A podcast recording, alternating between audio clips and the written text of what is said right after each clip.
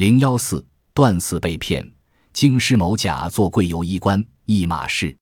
途中以前数十文故一瓶儿，并附以包裹。若甚沉重者，谆谆然主曰：“吾欲以试马之良否？汝持包待吾，不可拒礼。”事毕，再有赏。乃谓马主曰：“吾欲试一骏马，是可。”乃论价。的甲一跃上马，疾驰而去。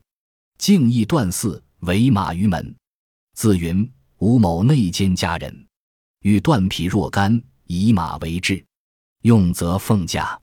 司主见良马不伐夷，如数避之。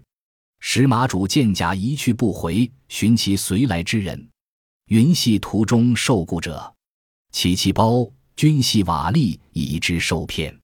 即追踪至段四，与之征马成讼，有司不能决，为平分其马价云。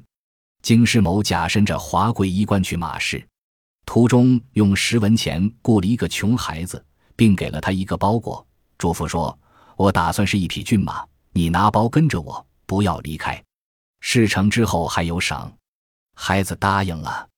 某甲跟马主说：“我打算买一匹骏马，试过之后再论价。”马主牵过马来，甲一跃上马，疾驰而去，径直奔到了绸缎店。他把马拴到门前，说：“我是内奸的家人，打算买几匹绸缎，但我要先拿回去让家里人看看。我把马压在这里，可以吗？”店主人见那是匹好马，就把绸缎给了他。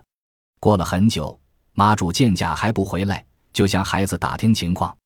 孩子说自己是被雇来的。马主打开他背的包，里面全是瓦砾。才知道被骗了，马主急忙追踪到绸缎店，与店主人争执起来。双方最终以平分马价才把这事解决了。揭秘：骗子先雇了一个穷孩子假扮仆人，谎称买马骗走马主的良马，又把良马押在绸缎店骗走绸缎。此骗为连环骗，采用了哄骗、诱骗、谎骗等骗术。